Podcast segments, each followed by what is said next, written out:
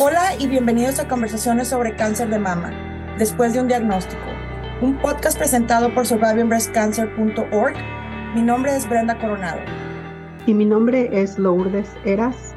Somos sobrevivientes de cáncer de mama y cofundadoras de SBC para la comunidad de habla hispana, una organización sin fines de lucro que brinda apoyo en una plataforma virtual y educativa, con el propósito de brindar grupos de apoyo y recursos para las personas diagnosticadas con cáncer y para sus seres queridos desde el primer día después de un diagnóstico.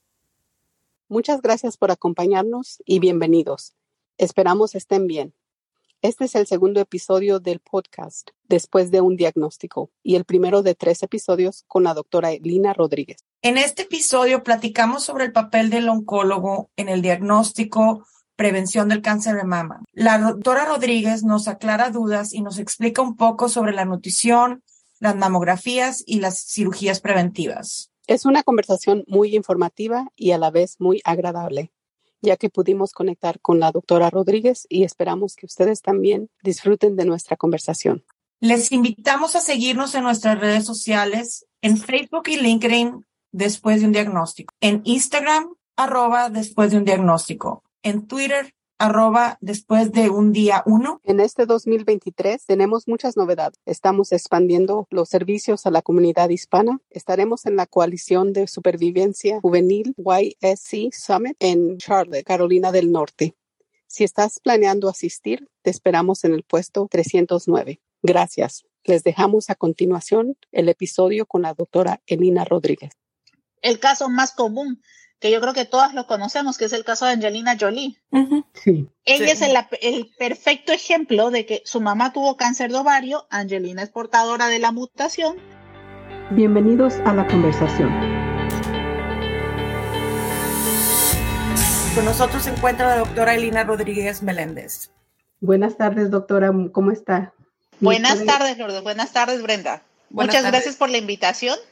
Me presento un poquito. Yo soy oncóloga médica. Yo ejerzo en Guayaquil, Ecuador. Yo soy médico internista de formación. Luego hice oncología médica en Ciudad de México. Mis estudios son de allá y ejerzo en Guayaquil, Ecuador. Es mi agrado estar con ustedes, apoyarlas en todo lo que me digan y estoy totalmente a favor de este tipo de programas apoyando a la comunidad latina para informar, para que tengan una adecuada información de nuestros tratamientos. Muchas gracias, ah, doctora Elina Rodríguez. Tenemos muchas preguntas. ¿Cuál es el papel de una oncólogo en el diagnóstico de cáncer? Perfecto.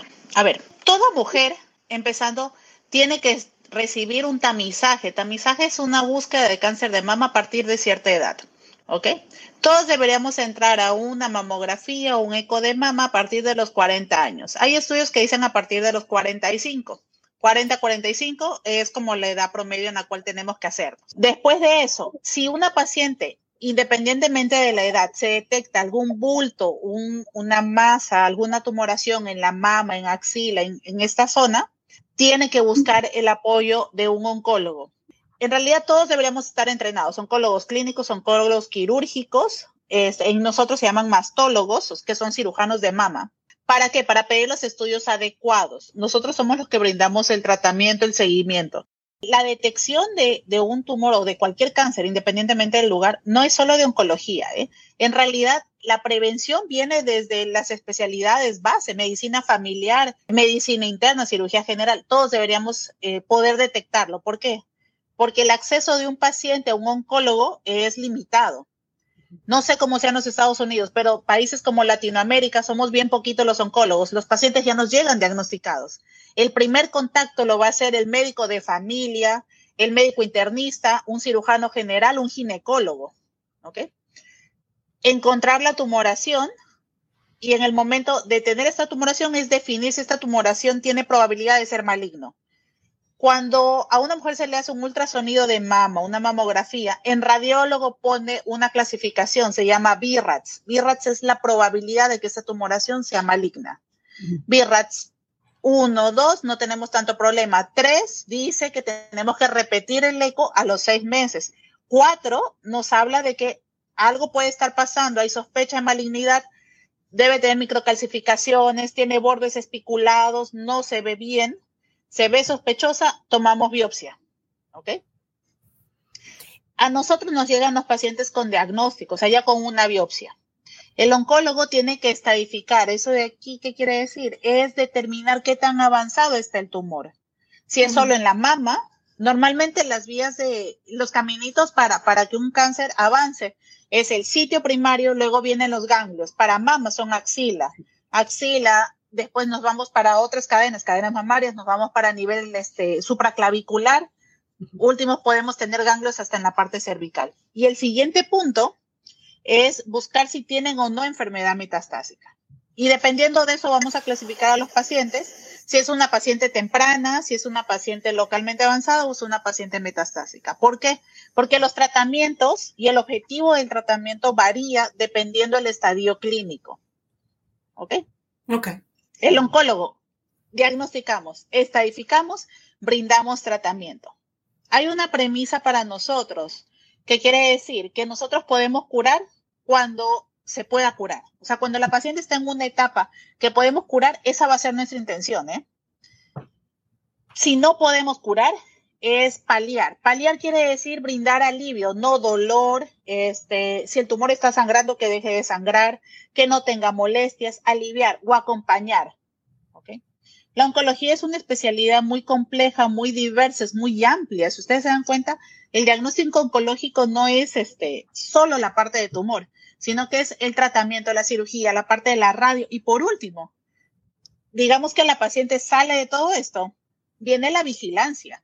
Tenemos que brindar vigilancia al paciente. ¿Por qué? Porque tenemos que estar cuidando de que si regresa o no regresa.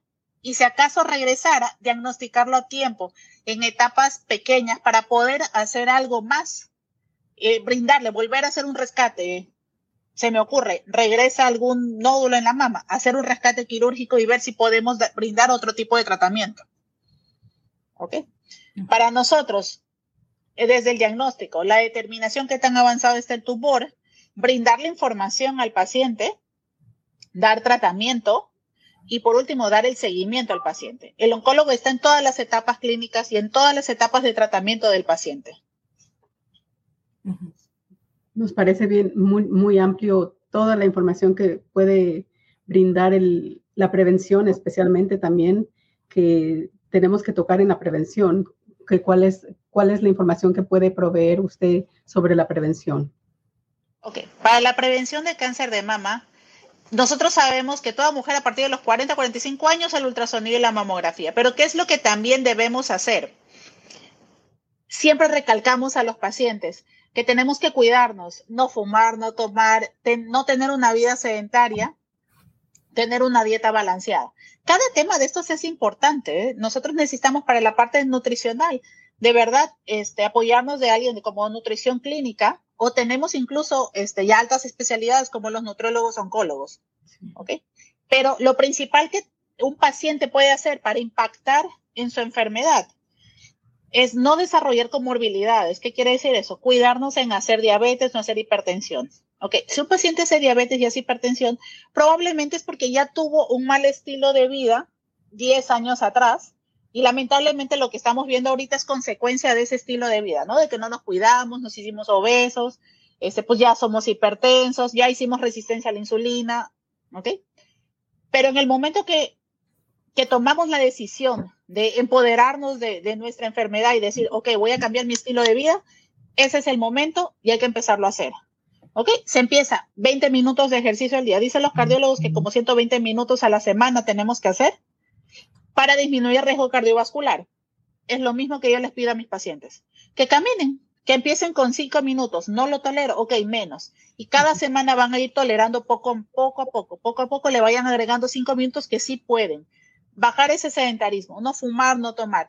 Dependiendo del tipo de tumor, hay como restricciones este, para la dieta. Por ejemplo, para tumores de tubo digestivo, estoy de acuerdo, limitar en algo el consumo de carnes rojas, que sí tiene algún impacto para el desarrollo de cánceres de tubo digestivo. Alimentos ahumados para cáncer de tubo digestivo, totalmente de acuerdo. Para la parte de mama, tiene mucho que ver con sobrepeso, o sea, cáncer de mama, de colon, es de tubo digestivo gástrico, tiene una relación directa con sobrepeso, con obesidad. Entonces hay que ayudar a la paciente a disminuir. Es lo que podrían hacer como para no seguir agregando como un granito de arena a que regrese o a que desarrolle. Muy buena información. Sí, eh, aparte de una dieta, eh, ¿hay algún otro, uh, además de la alimentación, algún suplemento que, es, que recomienden ustedes como oncólogos? Recomendamos como cambios en el estilo de vida, no fumando, tomar, hacer no uh -huh. sedentarismo, que no hagan obesidad, este, una dieta balanceada. La verdad es que no le, no, no limito más bien los suplementos, porque más bien lo que tienen los pacientes es como miedo a tomar suplementos. Hay una creencia de que, este, de que vitaminas este, incrementa la, la probabilidad, no los limitamos, no lo limitamos, este, y, y, más o menos así. Sí hay como algunos estudios con el, el aporte de vitamina D, por ejemplo, o vitamina E, tam, también los he visto, pero eh, más bien ahí lo que, lo que en lo personal, en mi práctica hago es que mido niveles de vitamina D. Si el paciente tiene algún eh, déficit, ok, se lo suplementa. Uh -huh. ¿Ya? ¿Qué es lo que también, si acaso en algún tipo de estudio, ultrasonido, mamografía, se encuentran lesiones premalignas, como carcinomas in situ, in situ quiere decir que es una tumoración, pero que no tiene la capacidad todavía de, de invadir. Esas son lesiones premalignas y son factores que van a incrementar el riesgo de tener o de desarrollar en un futuro cáncer.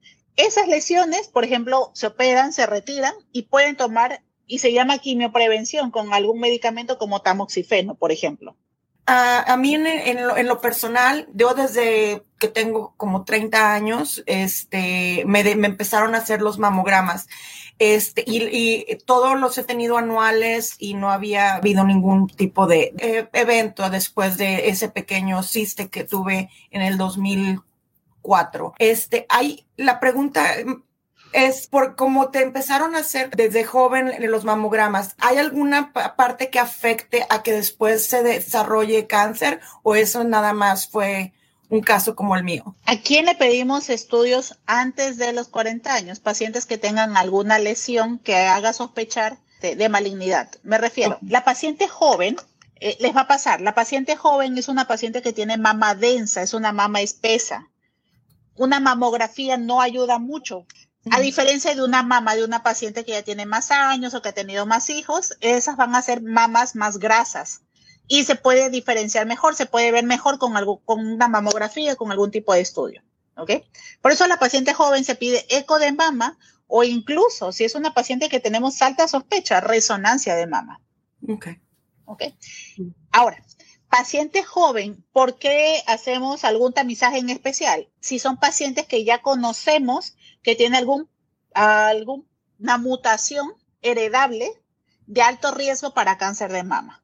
Nosotros tenemos familias que eh, van a desarrollar o que tienen alto riesgo de cáncer de mama. Son poblaciones que ya las conocemos, las pacientes que tienen BRCA1, BRCA2 mutadas, uh -huh. pacientes que este, son poblaciones como, está descrito, la población judía, judía ashkenazi, este, son poblaciones que tienen como más riesgo de desarrollo, este, porque tienen incremento de ciertas mutaciones y van a desarrollar este cáncer de mama, tienen más riesgo. En estas pacientes que ya se conoce que portan la, la mutación, en ellas hay que empezar el tamizaje antes, ¿ok? Pongamos el, la suposición, la mamá de una paciente, eh, cáncer de mama joven, un cáncer de mama antes de los 40 años y que tenga algún subtipo, un triple negativo, es una paciente que tiene que traer un estudio genético.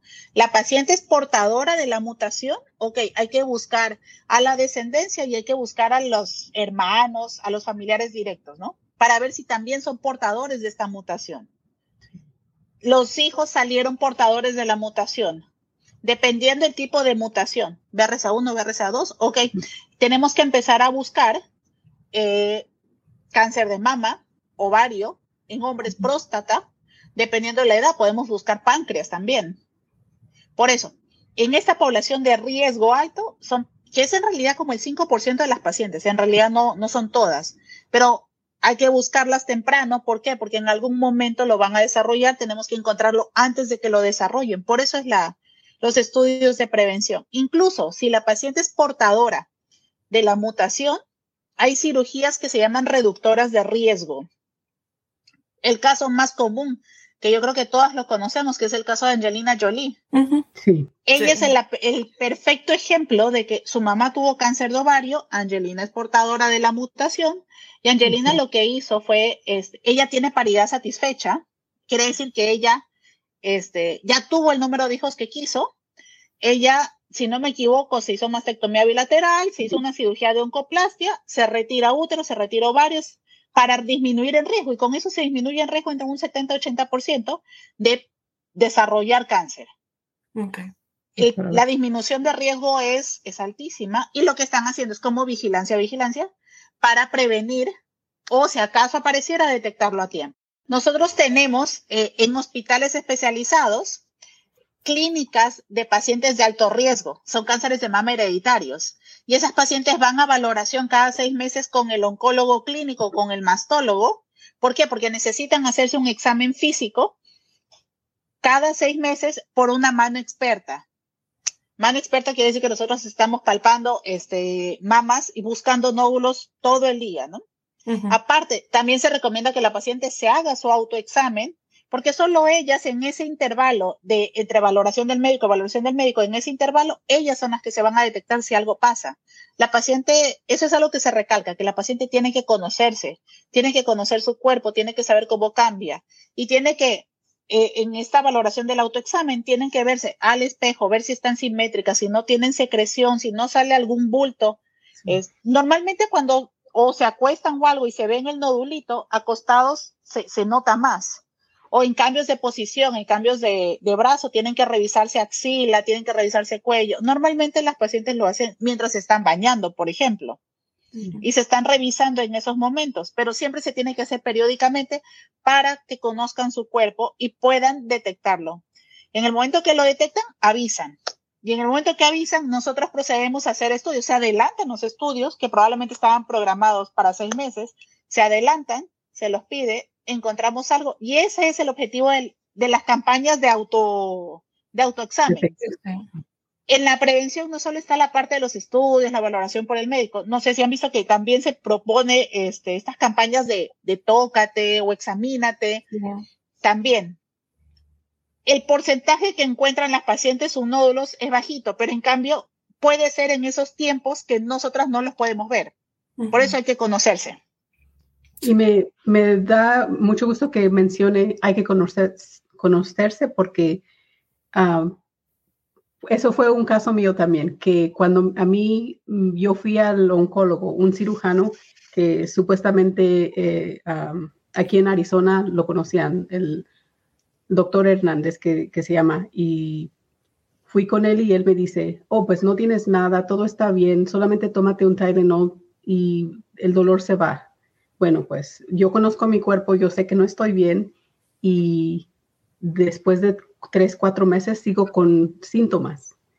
Y ya en ese entonces yo fui con otro doctor para tener una segunda opinión. Es importante que uno, como dice la doctora Elina, que se conozca su cuerpo, que haga esos autoexámenes mensuales, porque es importante conocer qué es lo que es normal, qué es lo que no es normal y saber reconocer esos. Bueno, cuando fui después con otro oncólogo que fue y, ordenó una biopsia, claro que me detectaron cáncer, ya estaba en estado 2 para, para mí, entonces este, fue como un balde de agua que yo había ido con alguien que supuestamente era muy buen conocido y que me iba a dar un diagnóstico, pero él me dijo, todo está bien, no te preocupes, tómate un Tylenol. Eso me recuerdo que me dijo. Pero entonces eh, le recomiendo a las personas que se hagan esa eh, autodetección y se conozcan su cuerpo y si algo no está bien, ustedes busquen una segunda opinión. Es importante hacer eso.